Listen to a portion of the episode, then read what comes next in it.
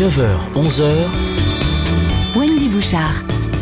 Et avant d'aller faire un tour de France des festivals, je garde encore quelques minutes nos invités Julien Bayou, porte-parole Europe Écologie Les Verts, conseiller général Île-de-France, Alain Bougrain-Dubourg, grand défenseur de la faune, de la flore, de la biodiversité dans son ensemble, président de la Ligue pour la protection des oiseaux pour la LPO aujourd'hui. Euh, nos auditeurs arrivent, nous avions un petit problème technique les amis, vous pouvez de nouveau appeler au 3921. On a parlé de toutes les nuances de vert, de ce qu'est être écologiste euh, aujourd'hui, une politique d'avenir, dictature verte, vous l'avez bien balayé messieurs en considérant aujourd'hui que il fallait réunifier aujourd'hui les uns et les autres, euh, ni de droite ni de gauche l'écologie, mais fondamentalement politique, avec euh, des actions à la clé. On vient de parler des chasseurs. J'aimerais qu'on reçoive euh, Jacqueline dans cet échange. ça va nous emmener à parler énergie. Bonjour Jacqueline.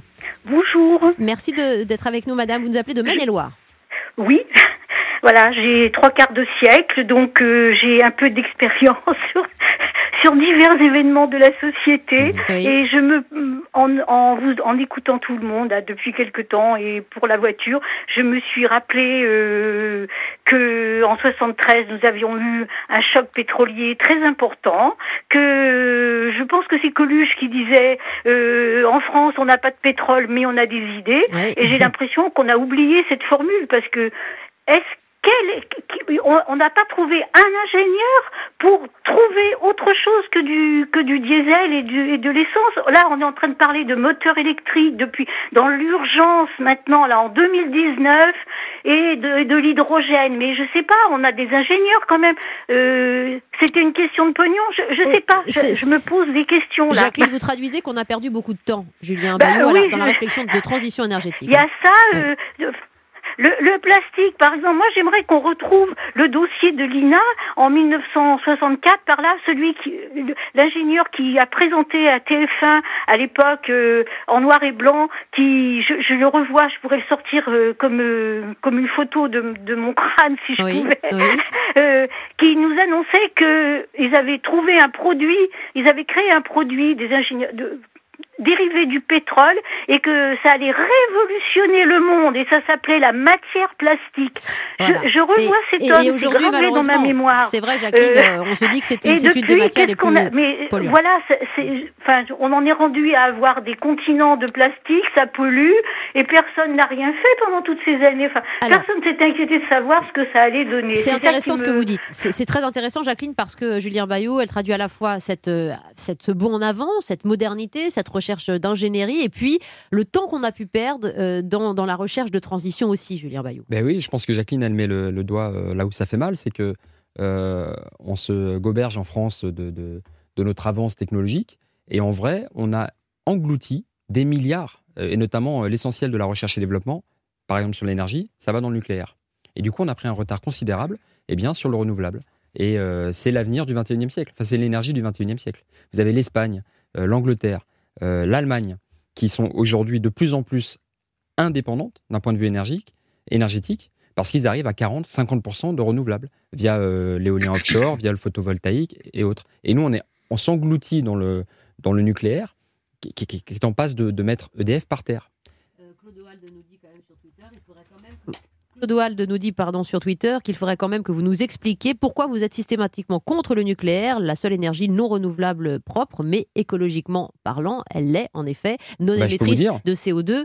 Euh, et voilà pourquoi je citais tout à l'heure euh, Jean-Louis Etienne, qui est un scientifique, un chercheur, un, médecin, un défenseur de l'environnement et qui, qui est plutôt pro-nucléaire, lui, précisément. Le, nucléaire, le nucléaire entretient l'idée qu'on peut euh, garder le même système. Le nucléaire, moi, je ne peux pas vous garantir qu'il n'y ait pas d'accident en France. Personne ne peut, personne peut le garantir. Accident et enfouissage des déchets, c'est ça qui vous pose problème. C'est pas euh, fondamentalement l'énergie. L'enfouissage des déchets, c'est une question presque métaphysique. On ne sait pas dans quelle langue expliquer que c'est dangereux. C'est-à-dire qu'on est en train d'envisager d'entreposer des déchets qui ont une durée de vie plus longue que l'invention euh, du parler. Vous voyez? Quand on prend cette mesure, c'est-à-dire qu'on ne sait pas dans quelle langue expliquer, attention, c'est dangereux, c'est presque métaphysique, c'est civilisationnel. Vous entreposez des déchets, ça sûr, qui vont. Mais en termes de CO2, là, vous acquiescez, c'est l'énergie la plus propre. Hein, mais c'est l'énergie la plus chère. Mm. C'est l'énergie la plus chère, et c'est peut-être ça qu'en fait qui va engager euh, la, euh, la transition. C'est qu'aujourd'hui, le PR de Flamanville, c'est 11 milliards d'euros contre 3 ou 4 qui étaient prévus. C'est beaucoup, beaucoup, beaucoup, beaucoup plus cher, quatre fois plus cher aujourd'hui que le photovoltaïque ou l'éolien. Merci en tout cas, Jacqueline, pour euh, votre voix. Et, merci à Julien Bayou. Deux dernières questions, euh, parce que vous avez suscité des réactions au standard sur la chasse, euh, Alain Bougrain-Dubourg. Antoine nous écrit de Bolleville Je suis agriculteur en transition pour faire du bio, mais je suis chasseur par ailleurs. Comment faire pour cultiver du bio alors que les corbeaux et les corbeilles, les corneilles détruisent, les corneilles détruisent mes semences sans cesse? C'est un cercle vicieux, dit-il. Non, mais la nature, effectivement, pose des problèmes, euh, notamment quand il y a les intérêts de l'homme par rapport à l'épanouissement de certaines espèces. Alors moi, ce que je n'admets pas, c'est qu'on puisse tirer sur des corbeautières alors qu'il y a des poussins au nid et qu'on va détruire les adultes et que les poussins vont agoniser. Qu'on fasse par ailleurs de la régulation, euh, la LPO n'est pas opposée, elle ne le fait pas de gaieté de cœur, mm. mais avec la régulation des cormorans qui ont un impact sur le poisson dans certains lieux et bien d'autres choses encore. J'ajoute même, mm, sans, en faire des kilos, mais qu'on travaille avec des chasseurs. Euh, pour la sauvegarde des gypaètes barbus, euh, il y a des chasseurs qui sont à nos côtés. Pour la sauvegarde de l'outarde canepetière dans le sud-ouest, même chose. Mais globalement, plus largement en prenant du recul, euh, on a le sentiment que dans notre action, dans notre combat, les seules victoires, c'est quand on empêche une défaite. J'ai eu le bonheur, on l'évoquait tout à l'heure, autrefois de voir la renaissance des espèces, le retour du castor, de la cigogne, de, que sais-je encore, les vautours et tout le reste. Ça, c'était des victoires que j'ai envie de qualifier de positives. Ça, c'est magnifique. Mais ça veut dire que c'est possible aujourd'hui de bah ressauver encore ces oui, espèces. Mais euh, voilà. Alors, bon, comme il faut conclure, euh, je vois ça à votre regard. Non, je, je vais dire qu'il faut arrêter de changer le pansement, Wendy.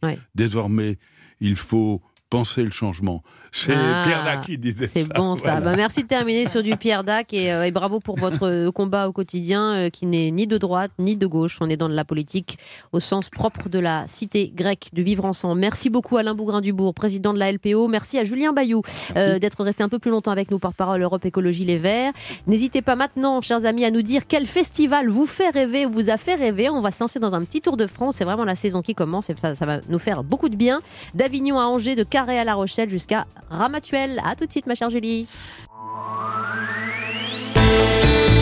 Europe 1. 9h, 11h. Wendy Bouchard.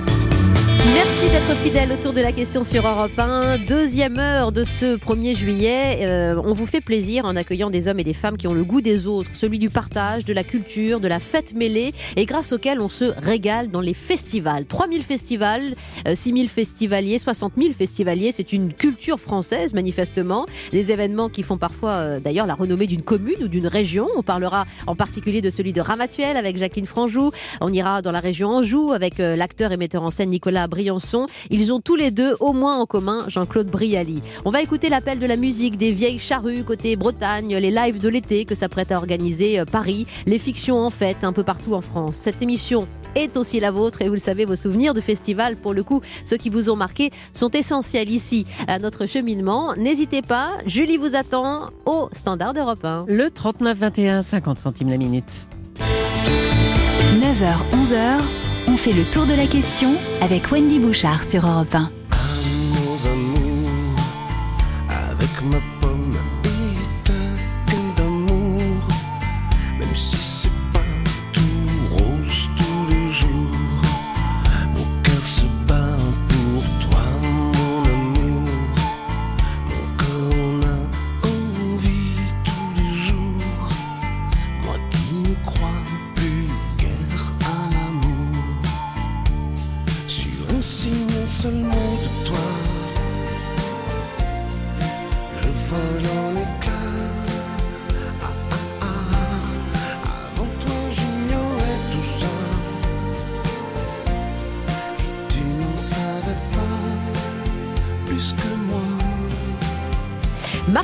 toi mon amour, Marc Lavoine, que vous retrouverez par exemple au festival Théâtre et Variété de Ramatuel. Nous serons avec Jacqueline Franjou dans un instant, qui est allée du côté de la rue François 1er. Mais nous avons déménagé, chère Jacqueline. Donc on vous attend, c'est pas grave, c'est pas si loin que ça. Paris est une fête, Paris est une ville. Bonjour Nicolas Briançon. Alors vous, vous êtes là, bien à l'heure, bien au studio. Euh, et vous étiez pourtant encore samedi soir, euh, eh bien, euh, du côté d'Angers pour ce festival d'Anjou que vous avez eu le bonheur de programmer pendant 16 ans. ans. Et alors, j'étais assez émue en, lisant ce que vous écriviez sur votre page Facebook avec une très jolie photo d'équipe. Euh, dernière soirée du Festival d'Anjou, 16 ans de direction artistique, à créer, à programmer, à inviter, à accueillir dans tous les beaux monuments de cette région, du château du Plessis-Massé au cloître euh, Toussaint, du théâtre Jean-Claude Brialy au théâtre de Saumur. 16 ans et fondamentalement des expériences différentes de celles de l'acteur et du réalisateur que vous êtes en, qualité de directeur de festival. Oui, ça je, ne dirais, dirais, pas que ça n'a rien à voir, mais c'est évidemment extrêmement différent. Ça m'a surtout apporté euh, euh, finalement quelque chose d'assez rare quand justement on est metteur en scène ou comédien, c'est-à-dire le, le, devoir, l'impératif de m'intéresser au travail des autres. Mmh. On, a, on a très vite tendance quand on, on, fait, quand on a la chance de faire le métier que je fais, d'être comédien, d'être metteur en scène, de, de il y a un moment donné, ben, on, se centre un peu sur soi-même et on a du mal à, sortir un peu de ça. Et le, fait de devoir programmer Angers, de, de, devoir programmer 37 spectacles, c'est beaucoup euh, pour 28 000 hein, euh, spectateurs, c'est vraiment un, challenge. Ça m'a obligé à m'intéresser à des formes de théâtre qui ne sont pas les miennes, à m'intéresser au travail des autres, à observer leur travail, à le comprendre et à comprendre aussi qu'on devait programmer pour un public en, passant quelquefois au-dessus de son, de son goût propre euh, et finalement, ça, je, crois que ça m'a apporté beaucoup de, tolérance et cette tolérance m'a finalement enrichi dans mon travail paradoxalement de comédien et de metteur en scène. Ça c'est intéressant, c'est ce que dit aussi Michel Boujna qui, euh, qui programme lui artistiquement le festival de Ramatuel, la beauté de création de passerelles justement, d'aller d'un genre à l'autre, d'un univers à un autre. Alors Ramatuel c'est théâtre, variété, divertissement, humour, musique évidemment. Euh, Angers, c'est quoi c'est théâtre. C'est théâtre. C'est Angers, c'est purement le théâtre. Et on a, on a trois semaines de festival avec 37 euh, spectacles. Au milieu de ce festival, je dirais un festival dans le festival, c'est-à-dire un concours de compagnie avec un jury, un prix euh, qui est quand même doté de 20 000 euros, qui aide quand même souvent et assez, euh, de façon assez substantielle le, des, compagnies qui ont, qui ont, besoin d'argent pour, pour, pour créer. Et ce, cette, oui, alors on, va, on va lorgner en revanche parfois vers le one man show, mais on, essaye de, conserver un lien avec le théâtre, mais pas simplement. Mais quand je dis le théâtre, c'est toutes les formes de théâtre. C'est-à-dire que ça va euh, des, grands, des grands spectacles du subventionné aux grands spectacles du théâtre privé, des comédies contemporaines, le théâtre classique, euh, euh, le one-man show, parfois même le tour de chant quand il a un, lien avec le théâtre. Cette année, Françoise Fabian est venue ah. chanter d'ailleurs des chansons absolument merveilleuses avec Alex Bopin euh, suite à un album qu'elle a fait euh, l'année dernière. L'année dernière, si je ne m'abuse, euh, superbe. vous aviez Monsieur Depardieu, Gérard oui, Depardieu, qui a clôturé le festival avec son spectacle sur Barbara. Et puis on a eu Jean-Louis Trintignant aussi cette année, qui était un moment tellement bouleversant là dans la cour du Plessis-Massé. Euh, donc voilà, on, est, on, on, on, essaye d'ouvrir ce, ce, festival à toutes les formes de théâtre, au théâtre musical aussi mhm. parfois. euh, et moi, ces 16 années m'ont considérablement fait grandir. Euh, bah, dans ma vie d'artiste, j'aime pas ce mot-là parce qu'il est, il, peut apparaître comme très prétentieux, mais aussi dans ma vie d'homme, et c'était très important. Voilà, 16 ans dans la vie d'un homme, voilà, qui va se consacrer maintenant et de plus en plus à la mise en scène. Bientôt, on parlera du Guitry avec euh, Michel Sardou à la rentrée, que vous avez le plaisir de mettre en scène, par exemple, avec euh, ses répétitions cet été. C'était important de vous avoir, Nicolas, pour mille raisons, mais aussi parce que ce festival vient de se terminer, donc ça s'est très bien passé. Euh, et il y en a qui s'annoncent, et là, c'est un petit peu la fébrilité toujours pour les organisateurs. je pense à vous, Jérôme Tréorel, mais c'est bien, c'est le, le, vrai track de celui qui veut bien faire, directeur général du festival Les Vieilles Charrues. Bonjour, Jérôme. Bonjour. Qui s'annonce du 18 au 22 juillet avec dans la programmation, par exemple, les amis de Boulevard Désert. Écoutez. Ils sont là, ils sont revenus, Boulevard Désert, un courant d'air, ils sont là, ils sont Allez reste, allez reste encore un peu. Toi et moi, devenir vieux, allez reste, allez reste encore un peu. Toi et moi, faire au mieux, allez reste, allez reste encore un peu. Toi et moi, devenir vieux, allez reste, allez reste encore un peu. Toi et moi, faire au mieux. Le 19 juillet à Carhaix, boulevard désert, vous pourrez écouter euh, également sur cette terre de Bretagne Clara Luciani, Jane Birkin et son Gainsbourg symphonique, et puis des, artistes moins connus du très grand public. C'est l'idée justement, Jérôme, euh, de mettre à la une ces euh, artistes en devenir et de les afficher au même titre, dans les mêmes lettres capitales que les plus grands. Absolument. L'idée, c'est de faire rêver, découvrir aussi à notre public eh bien la, la, la, la, plus belle photographie musicale de l'année. C'est ce qu'on essaye de faire avec effectivement des têtes d'affiches internationales, les têtes d'affiches françaises, les valeurs sûres, et puis les nouvelles pépites et des coups de cœur que eh bien nos équipes de programmation découvrent euh, en France ou, ou à l'étranger. Et, euh, et l'idée, c'est de proposer justement à notre public cette, cette rencontre avec des artistes, parce que c'est ce qu'on fait en fait. Euh, la finalité d'un festival, d'une grande fête, c'est de partager ensemble un moment unique, une expérience et celle des vieilles charrues, ben, on l'espère un peu, un peu particulière et un peu différente pour euh, voilà, faire la fête ensemble pendant quatre jours. Ça veut dire que la, la philosophie des vieilles charrues, vous l'expliqueriez, vous la résumeriez comment? Euh, si j'avais un mot à dire, je dirais associatif. C'est un festival associatif qui est également euh, à 100% associatif, qui est porté par euh, 7000 bénévoles. Il y a des équipes salariées professionnelles. Ah donc pas de subvention, pas de mécène pour vous? Alors, il n'y a pas de subvention publique, non. Ça, depuis le début, il n'y en a pas. Par contre, des mécénats et des partenaires, ça, on en a. On va en chercher justement pour euh, permettre de continuer euh, l'aventure dans un secteur qui a beaucoup évolué avec euh, l'inflation, notamment des cachets artistiques, l'inflation des coûts sécuritaires, etc. sûr, oui. Et, et- et l'objectif avec ces partenaires et mécènes qui sont pour les euh, 9 dixièmes bretons, c'est de faire en sorte que les vieilles charrues soient aussi un, un- un endroit où il faut être pour les acteurs économiques et leurs aides financières nous permettent de maintenir un prix de billet accessible au plus grand nombre. C'est une des vertus et une des, un des souhaits des vieilles charrues. Aujourd'hui, les vieilles charrues, c'est 44 euros la journée pour une vingtaine de concerts. Ouais, On n'a pas augmenté le prix d'entrée depuis 6 ans. Et c'est ce qu'on essaie de, de s'atteler à faire chaque année. Combien de festivaliers l'an passé chez vous, à Carré? L'année dernière, il y avait 280 000 festivaliers qui sont venus euh, faire la fête avec nous, 70 000 personnes par soir, ça fait du monde. Mais on a agrandi le, le site, poussé les murs pour que voilà que ça respire, que les gens s'y sentent bien et que passent un, un bon moment. Ouais, c'est magnifique. On parlera justement de l'économie des festivals parce que ça, c'est quelque chose. Et je rebondirai notamment sur la phrase de Nicolas Briançon, aussi sur sa page Facebook. Merci à ces moments de joie, de bonheur et quelquefois d'emmerdement. Ah oui, parce qu'il y a un principe quand même de réalité. Euh, Julie, les vieilles charrues, on y retourne hein, dans Ah, un instant. Oui, on vous invite aux vieilles charrues. Oui. Hein, Europe 1 vous invite, puisque Europe 1 est partenaire de cet événement. Rendez-vous sur la page du Club Europe 1 pour vous inscrire. Et puis notez d'ores et déjà qu'Émilie Mazoyer euh, présentera deux émissions en direct des vieilles charrues de 20h à 23h, le samedi 20 et le dimanche 21 juillet. À tout de suite sur Europe 1 pour parler de la France des festivals. 9h-11h, Wendy Bouchard sur Europe 1.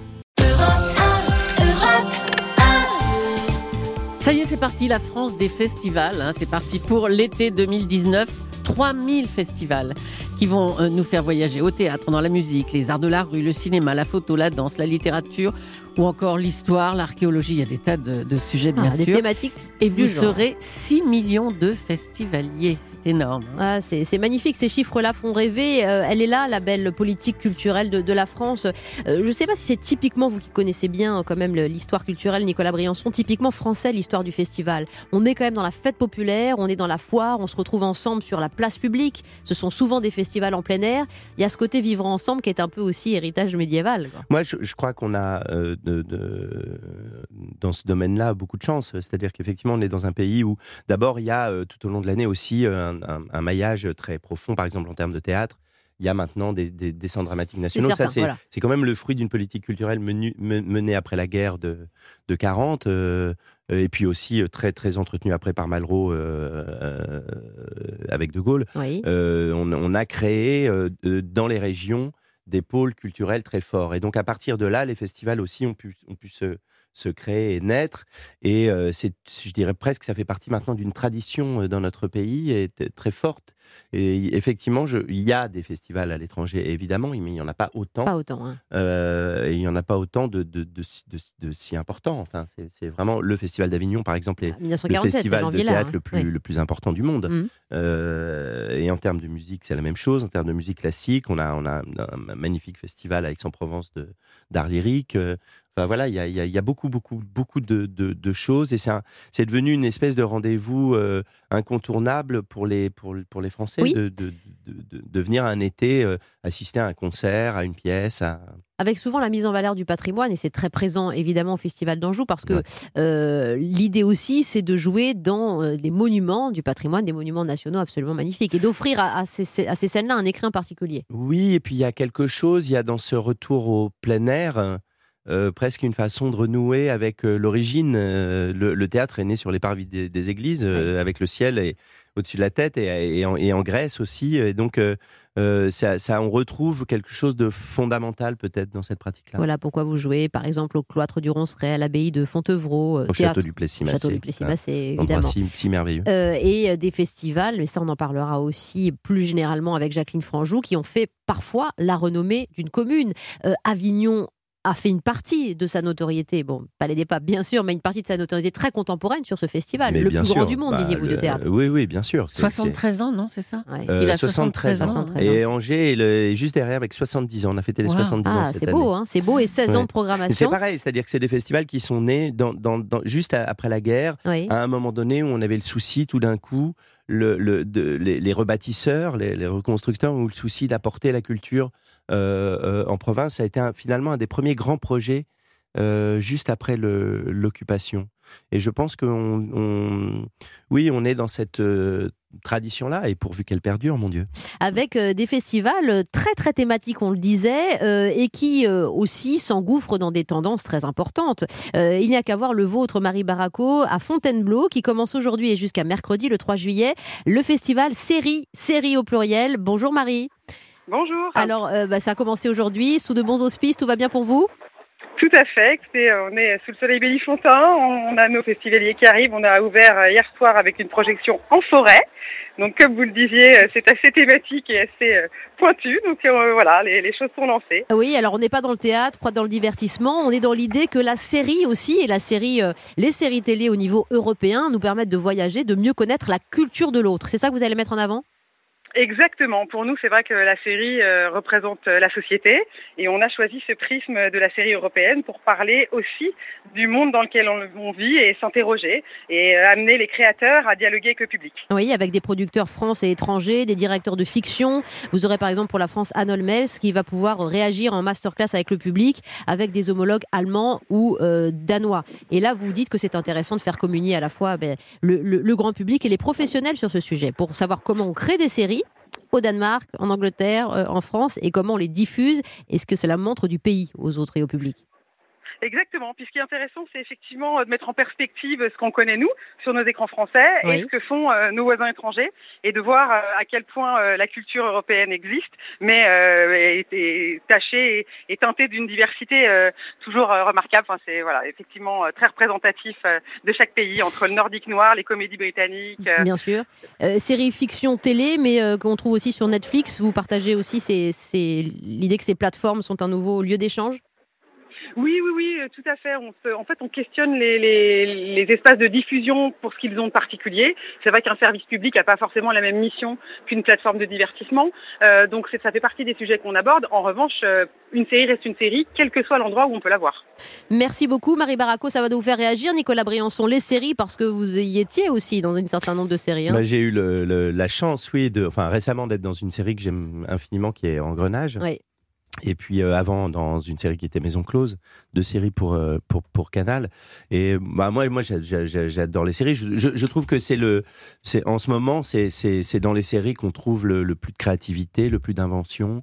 Euh, plus encore sans doute que dans le cinéma, il y a évidemment des tas d'exceptions. Hein. De toute façon, il suffit d'énoncer quelque chose pour que son contraire soit, soit, soit, vrai dans la seconde.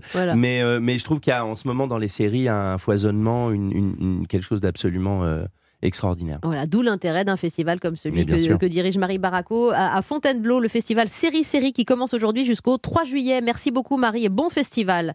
Euh, alors que ces festivals attirent 6 millions de Français chaque année, vous le disiez Julie, ils sont 3000 en France et nous avons le bonheur, elle est arrivée à la presque bonheur, mais à la bonne adresse, Jacqueline Franjou, la directrice du festival, la présidente ou directrice, je ne sais même plus, le PDG euh, Président. Président, du festival, le fameux de Ramatuel, directeur euh, artistique Michel Boujna. C'est un plaisir de vous recevoir, Jacqueline, et je vous donne la parole juste après la pause.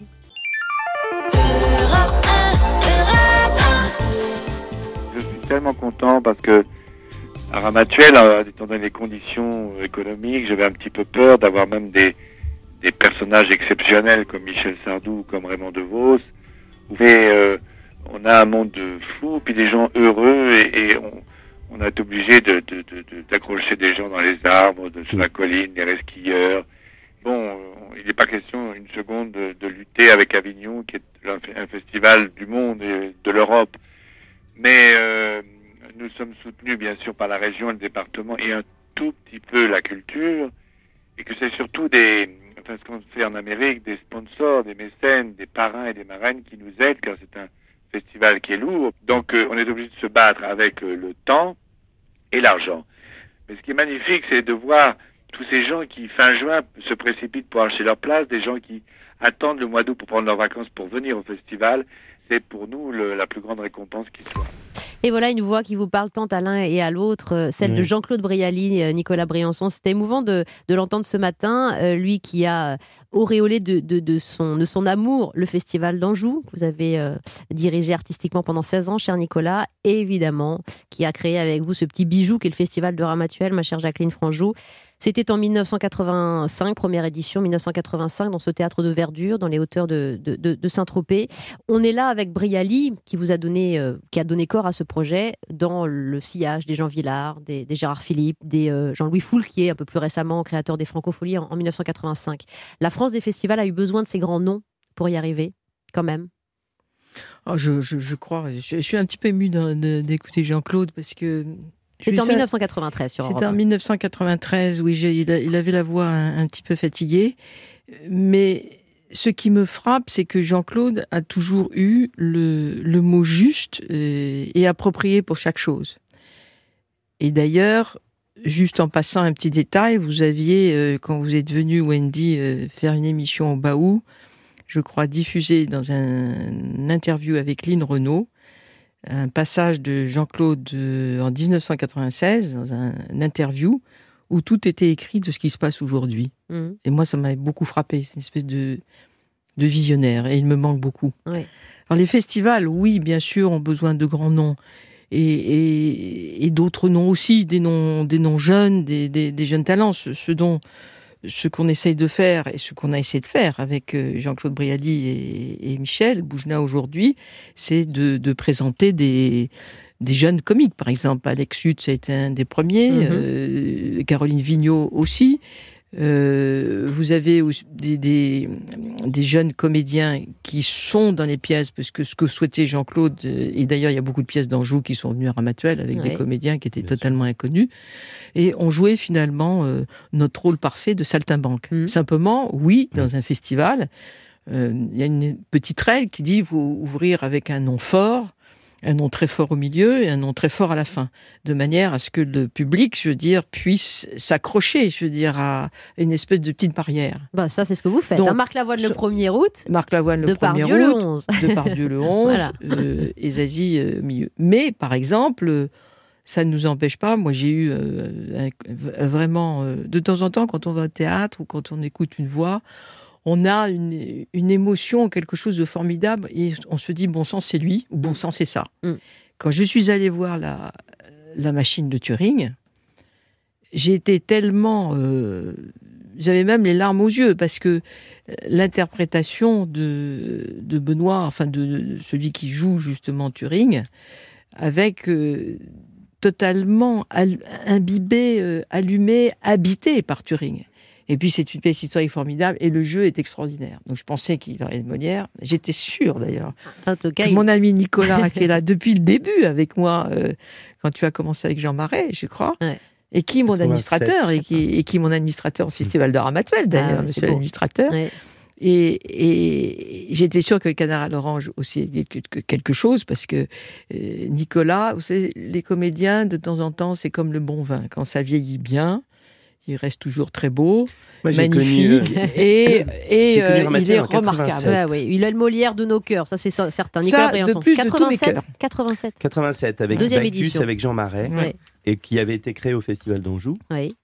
Et produit par Jean-Claude, qu'on a repris d'ailleurs après au Théâtre des Bouffes Parisiens, qui était le théâtre de Jean-Claude.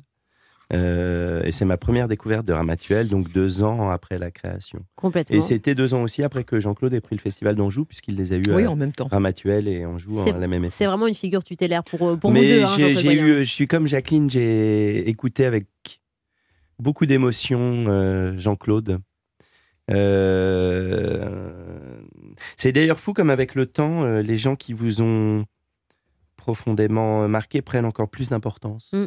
Oui. Euh, C'est-à-dire que 12 ans après sa mort, euh, là aujourd'hui, euh, finalement, je, je pense à Jean-Claude. en- de- de- J'y ai pensé beaucoup. Par exemple, c'était mon dernier festival d'Anjou. Oui, forcément. Euh, j'ai quand même réalisé que j'étais resté un an de plus que Jean-Claude à la tête du Festival d'Anjou, ce qui me paraît absolument dingue parce que j'ai pas vu le temps passer.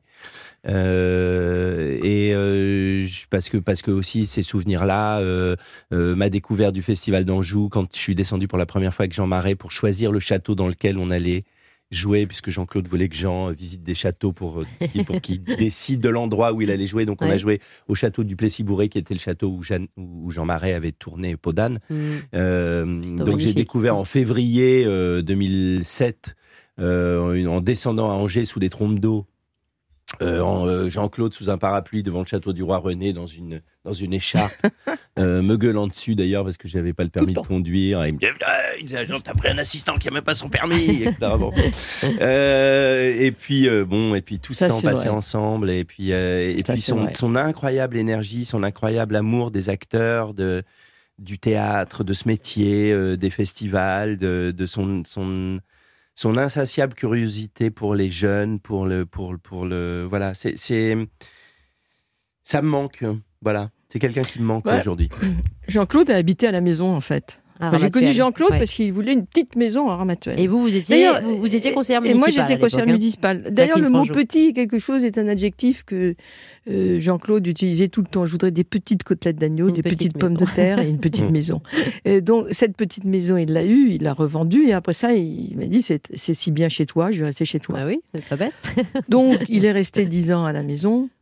J'avais, euh, il voulait que je, que je- je lui fasse une petite chambre bergerie euh, au bord de la piscine. Il l'a, il l'a vu monter, il l'a vu construite et que, que j'ai vu comment Jean-Claude, euh, au mois de mai, trois semaines avant qu'il ne parte, monter ses, ses escaliers. J'ai, enfin, j'ai pris peur. Mm.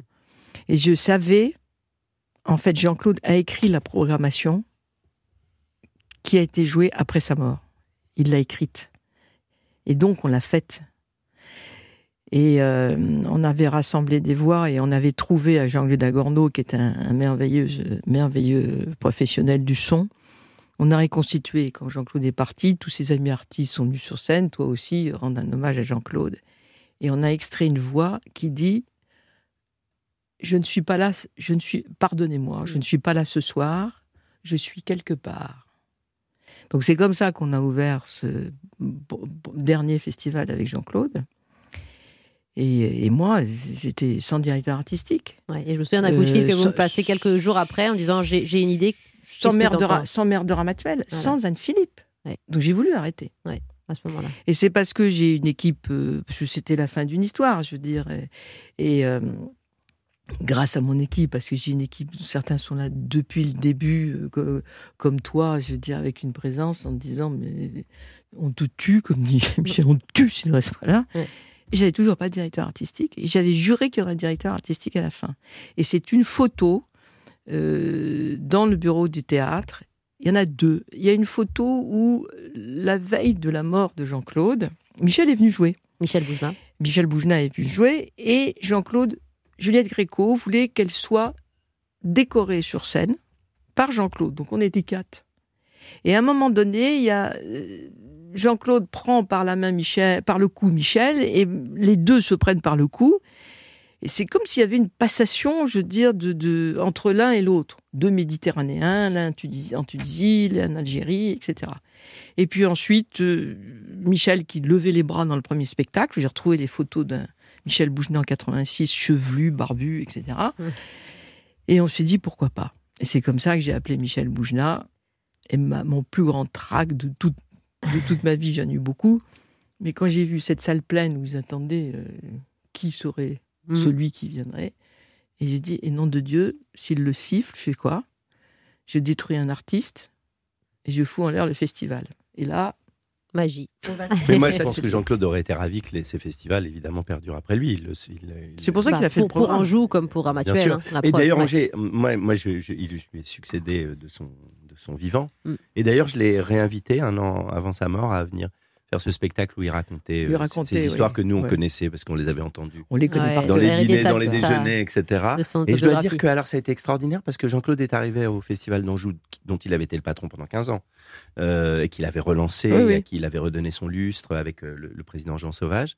Et il est arrivé au château du Plessis-Massé. Bon, moi j'ai accueilli le boss, quoi. C'était assez étrange d'accueillir celui qui avait dirigé le festival pendant 15 ans, en étant moi-même le, le nouveau directeur artistique, et il est arrivé avec une élégance absolue, il m'a demandé l'autorisation d'aller dans la loge du château. je me suis dit, mais Jean-Claude, t'es T'es chez toi. Qu'est-ce que tu Mais c'était l'élégance de Jean-Claude, ça, de, de, de, respecter ça. Non, bah, vraiment, on, on a beaucoup de tendresse hein, quand on l'évoque. Mais je suis très contente qu'on parle de lui, parce que moi, vous savez ce qui me frappe beaucoup, et je, je m'occupe de quelques sujets comme ça aujourd'hui, c'est une fois que les gens sont partis, on n'en parle plus. Et euh, il faut préserver euh, absolument ce, genre de choses. Jean-Claude a eu des écrits, il a fait beaucoup de films, 200. Euh, il a écrit des mots qui n'étaient jamais les mêmes d'ailleurs aux artistes, des mots tout à fait différents. Et c'est bon que vous en parliez, euh, Jacqueline Franjou et Nicolas Briançon, de, Jean-Claude Brialy, qui fut l'une des grandes voix d'Europe 1, qui fut notre monsieur cinéma, qui apporta sa densité culturelle à cette antenne. Je pense que les auditeurs s'en souviennent encore. Et évidemment, voilà, il fut l'une des grandes figures des festivals français. C'est au cœur euh, de cette réflexion sur ces 3000 festivals qui accueillent 6 millions de festivaliers. On va retourner en Bretagne dans un instant. Euh, on ira également à La Rochelle, parler du festival Fnac Live qui s'annonce à Paris cette semaine. Merci de nous dire vos souvenirs. Jean-Jacques, ce sera le cas d'ailleurs dans un instant, ainsi qu'Hélène au standard d'Europe 1 Julie.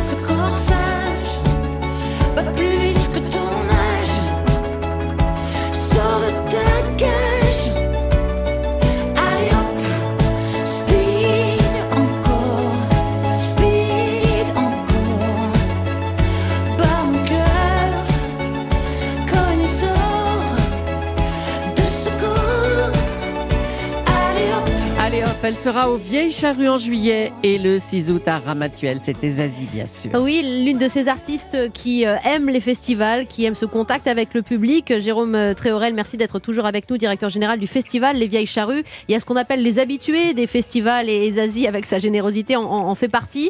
Euh, elle sera avec vous, côtoyant Étienne de Crécy, Iggy Pop, Ben Harper, Booba et Jane Birkin notamment. Et puis les, artistes moins connus du public festival en plein air. Et là, forcément, on bénit la, météo, mais c'est ce qui ajoute à la beauté des choses. À Carré aussi. Bah oui, oui, forcément, l'éclectisme euh, est important. C'est notre marque de fabrique au Vieille Charrue. C'est vrai qu'on regarde sur le papier un peu tous ces noms euh, qui s'enchaînent et qui s'entremêlent. On pourrait penser que c'est un grand fourre-tout, mais euh, c'est un vrai projet culturel derrière. Il y a une vraie réflexion sur l'enchaînement des concerts pour que justement les gens puissent découvrir peut-être des styles de musique ou des artistes qu'ils ne connaissent pas euh, ou qu'ils n'ont pas encore vus euh, sur scène. Et c'est ce qui nous amuse parce qu'en général, les gens de toutes les générations, alors souvent ils vont entre amis, mais ils vont aussi en famille, eh bien on pourra, j'en fais le pari cette année, avoir des, des gens qui iront voir, des plus jeunes qui iront voir Ayana Kamura, qui emmèneront leurs parents avec eux, et puis les parents leur diront, bah, d'accord, mais tu vas venir voir Iggy Pop avec euh, avec nous parce que c'est aussi une des légendes euh, du comment de, de, du paysage de, de, la musique dans le monde. Donc c'est ça aussi les vieilles charrues en plein air dans un alors, on dit plus un champ, on dit un amphithéâtre naturel maintenant parce qu'on l'a beaucoup travaillé pour améliorer les conditions euh, d'accueil et de séjour des festivaliers. On y mhm. prête vraiment attention pour qu'ils aient envie de revenir chaque année. Et puis je touche du bois, mais les dernières années, on a eu beaucoup de chance avec la météo.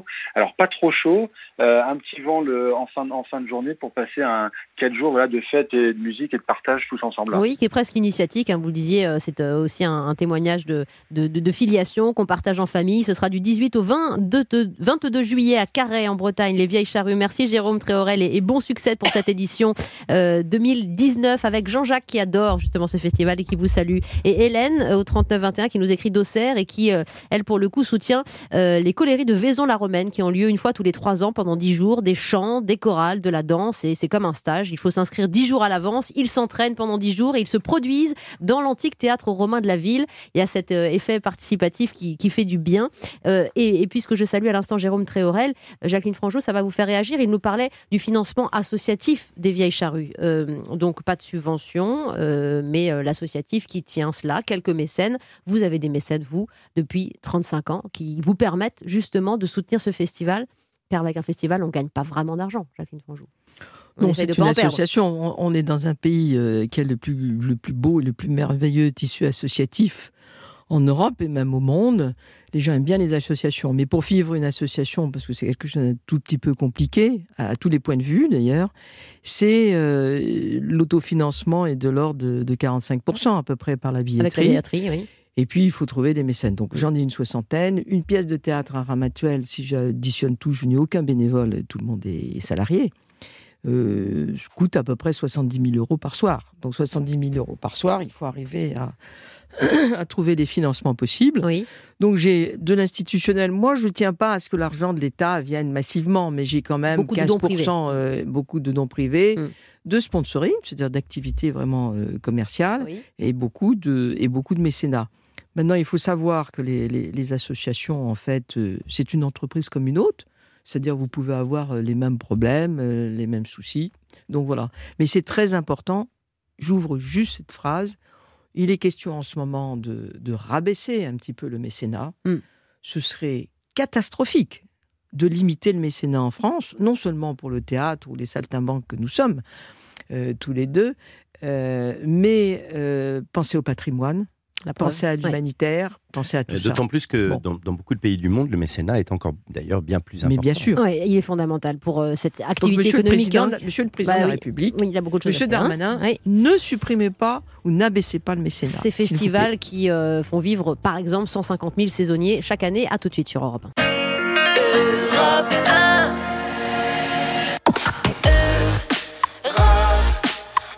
Souvent je mens je m'excite pour tous les gens qui lancent des banales à temps comme ils lanceraient naturellement des sextos juste pour jouer avec très peu de finalité. Quant à moi, je tombe amoureux devant le paleton des gens fougueux. Eddie de Preto sera par exemple à Paris. On fait la tournée des festivals. Il s'agit du Fnac Live Festival euh, en plein air sur la scène du parvis de l'Hôtel de Ville qui est déjà en construction. Ce festival commence mercredi. Bonjour Benoît Braillère. Bonjour. Merci de venir nous dire quelques petits mots. Vous êtes responsable des événements et de l'action culturelle de ce groupe FNAC d'artistes. Ce sont vraiment les, artistes FNAC que vous mettez en avant là, cette, cette semaine oui, c'est ça, c'est une sélection d'artistes euh, auxquels nous tenons beaucoup et qui ont marqué la saison. C'est une espèce de, sélection de ce qui se fait un peu de mieux en ce moment euh, sur la scène musicale, euh, avec une démarche qui est qui rejoint celle que, que, décrivait tout à l'heure Jérôme Tréorel au Vieille Charrue, qui consiste à, à, à mélanger des, des typologies d'artistes pour permettre aux gens de, qui sont amateurs d'un artiste d'en découvrir d'autres. On aime beaucoup les passerelles entre les, entre les genres musicaux et entre les, entre les styles. Donc on, on construit des soirées avec un cheminement comme ça qui permet aux gens de venir découvrir plein de choses, euh, mais dont on garantit euh, la qualité sur toute la soirée. Et c'est gratuit, ça c'est euh, quand même assez, euh, assez incroyable. C'est fondamental. Près de 100 000 visiteurs et spectateurs attendus cette année, 28 concerts gratuits. et vous mettez cette, cette possibilité aussi de générosité à la une. Merci beaucoup Benoît Braillère. Festival FNAC Live le 3, 4 et 5 juillet à Paris. Un dernier petit mot avec vous, Nicolas Briançon, pour le Canard à l'Orange. vous l'acteur, vous serez sur de l'autre côté, là cette fois sur la scène du Festival de Ramatuel. Vous adorez ce moment d'été. Ça sera bah, le 9 août. j'adore Ramatuel. Enfin, Jacqueline le sait, j'ai connu Ramatuel enfant, ou pratiquement, à 25 ans. Et euh, j'aime j'aime Ramatuel, j'aime jouer à Ramatuel parce que c'est un lieu magique. Et je serais ravi d'y jouer le Canard à l'Orange qu'on a, qu'on a joué tout cet hiver à Paris avec euh, euh, pas mal de succès, et beaucoup de bonheur, avec une équipe absolument dingue. Et c'est un, un plaisir absolu d'abord de jouer cette pièce et ensuite de la jouer cet été à Ramatuel. Voilà, oui, ça va être, euh, j'espère, un moment de fête. Merci Nicolas, vive l'Anjou et merci Jacqueline Franjou. Prélude au 1er juillet, il y a ces soirées musique classique, ça c'est encore autre chose, c'est magnifique. Laurent Petit-Gérard à la direction musicale et artistique, ça commence le 27 juillet, donc jusqu'au 11 août, clôture avec Depardieu. C'est quelque chose encore cette année. Merci infiniment Jacqueline. Merci Wendy. Et longue vie au festival. Vous êtes 6 millions à profiter, on était ravis d'en parler ce matin. À demain. À demain. C'était Wendy Bouchard.